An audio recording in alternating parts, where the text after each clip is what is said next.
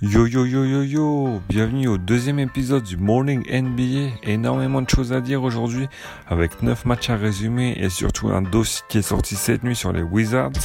Donc on va récapituler ça pendant une petite minute avant d'attaquer les matchs. Donc les Wizards, il y a eu un petit entraînement très très chaud la semaine dernière où Jono aurait lâché un fuck you à son coach et à Jeff Green.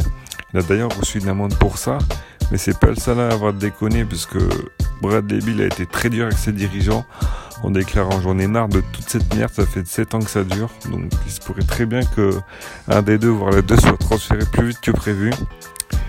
Et désolé les fans de Washington, mais il va falloir simuler jusqu'à la fin de la saison. Donc on attaque avec le premier match de la soirée qui avait lieu entre Charlotte et Boston avec Boston qui ne sait toujours pas démarrer un match.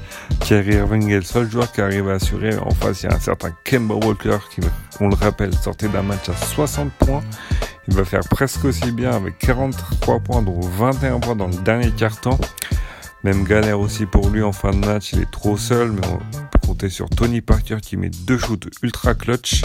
Et finalement, les Hornets l'emporteront 117 à 112. Donc vous conseille vraiment d'aller regarder le replay de Kemba Walker. C'est des shoots improbables une nouvelle fois à 1 mètre, 2 mètres derrière la ligne. Et surtout un shoot à 20 secondes de la fin pour tuer le match, une pure dinguerie.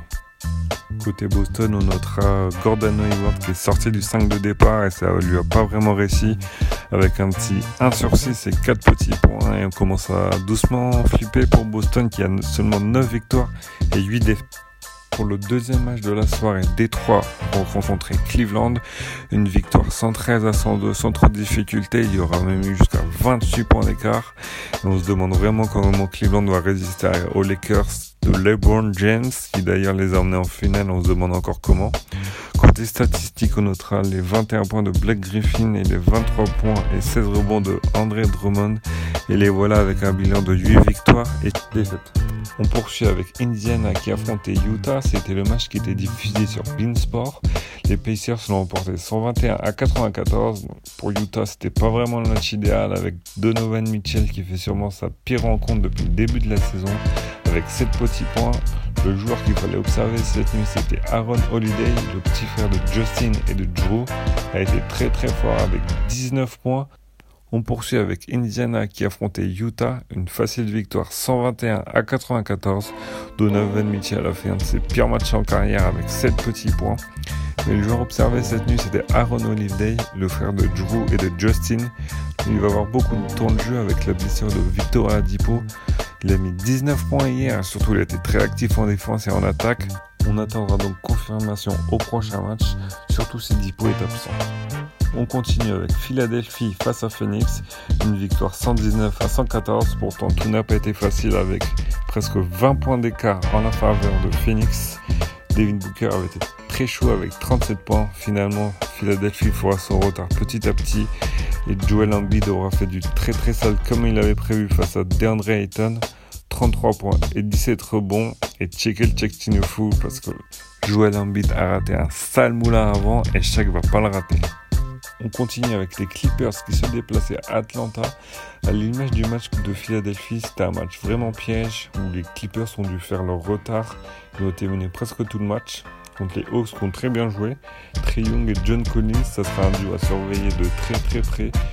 Trey Young qui finit à 25 points et 17 rebonds et c'est finalement un ancien de la maison, Max Scott, qui balance 4 bombes à 3 points dans le dernier carton pour finalement l'emporter. On vous en parlait hier matin. Memphis, c'est une équipe compliquée à jouer. Dallas n'a que 88 points, mais surtout 14 seulement dans le dernier quart-temps. Victoire de Memphis de 10 points. Mike Conley aura été l'homme du match après Marc Gasol hier. 28 points et surtout 7 paniers à 3 points, dont 3 dans le dernier quart-temps. Donc ils peuvent pourquoi pas aller viser la première place de la conférence Ouest squattée par Portland. Et que ça fait vraiment plaisir de voir Mike Conley à ce niveau. Je ne sais pas si on peut parler encore de All-Star Game, mais si ça continue comme ça, il n'y a pas moins qu'il le encore une. Donc pour poursuivre avec Milwaukee qui recevait Denver dans le match le plus attendu de la soirée. les Nuggets ne sont plus au niveau de leur début de saison entre shoot hasardeux et une sélection horrible avec un 12 sur 41 à 3 points. Beaucoup de pertes de balles. Les Bucks ont réussi à gérer leur money time avec Giannis Antetokounmpo qui finit à 29 points et 12 rebonds. Et aussi Eric Bledsoe avec 23 points. Si vous avez l'occasion de regarder Milwaukee, il faut vraiment observer Eric Bledsoe qui réagit bien après ses playoffs ratés face à Scary Terry. Et si les Bucks sont la meilleure équipe de l'Est avec Toronto, c'est bien grâce à lui.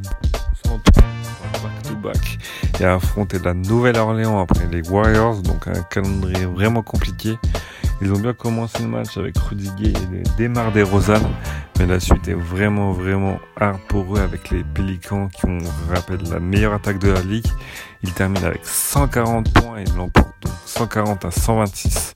Et en face, il y a Anthony Davis encore monstrueux avec 29 points et 9 rebonds. Et si San Antonio veut vraiment réussir à faire une belle saison, il va falloir commencer à défendre. Parce que depuis le début, c'est une vraie catastrophe. On n'a vraiment pas l'habitude de voir ça. Enfin, on termine la soirée avec Sacramento et OKC. Et faute à pas de chance, le Thunder perd 113 à 117. Pour vous dire, alors on vient de finir le Money Time. Et il ne méritait vraiment pas de gagner, sachant que Sacramento a commencé très très fort, surtout avec Chumpert qui a mis 19 points lors des 4 premières minutes du match. Il termine seulement 23 points, mais il ne méritait vraiment pas de perdre hier soir. Et Sacramento continue son petit bonhomme de chemin pour le Thunder. C'est plutôt dommage parce qu'ils avaient montré un bel esprit défensif ces derniers matchs. Et bon, ça arrive. Donc comme vous avez pu le voir, c'était des résumés de matchs qui étaient plus rapides que ceux d'hier. Donc c'est vraiment exceptionnel parce qu'on a eu beaucoup beaucoup de questions et on a voulu y répondre euh, donc en fin d'émission. La première question et surtout celle qui revenait le plus, c'était par rapport au parfois qu'on entendait mal. Donc euh, on va juste demander un peu de patience, juste quelques jours qu'on puisse se régler vis-à-vis du logiciel euh, pour enregistrer aussi de, de notre micro, parce qu'on n'a pas encore reçu euh, celui que j'ai utilisé tout au long de la saison.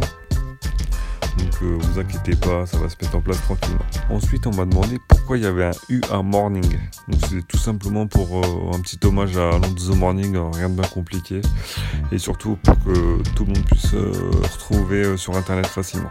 Une autre question qui est souvent revenue, est-ce que les épisodes sur Spotify arriveront sur YouTube? Donc non, parce qu'on a prévu quelque chose d'autre sur, YouTube et on n'a pas encore de date, donc ça restera sur Spotify, sur euh, SoundCloud et pour Deezer et iTunes, il faudra attendre euh, encore euh, quelques jours, peut-être quelques semaines, mais je vous tiendrai au courant très vite. Et une autre question qui est revenue assez souvent, c'était au niveau de l'horaire du podcast, enfin de l'émission. On m'a demandé de les diffuser euh, plutôt vers 6 heures, sauf que euh, en fait ça dépend pas de moi. Ça dépendra de la soirée NBA, comment elle avance, à quelle heure les derniers matchs se terminent. Combien de temps faut que je j'écrive sur le site web. Donc euh, je peux pas vraiment vous dire euh, d'horaire. C'est pour ça que j'avais déclaré entre 6h et 9h du matin. Ça dépendra des soirées. Et c'est ainsi que s'achève la deuxième émission du Morning NBA. Donc euh, à partir de demain, on reviendra avec des résumés un petit peu plus longs. Là, je voulais vraiment répondre aux questions et vous remercier. Comme ça, on fait plus d'aparté, on parle vraiment NBA pour euh, la suite euh, de la semaine, de la saison. Donc voilà. Je vous souhaite bonne journée à tous et à demain. Salut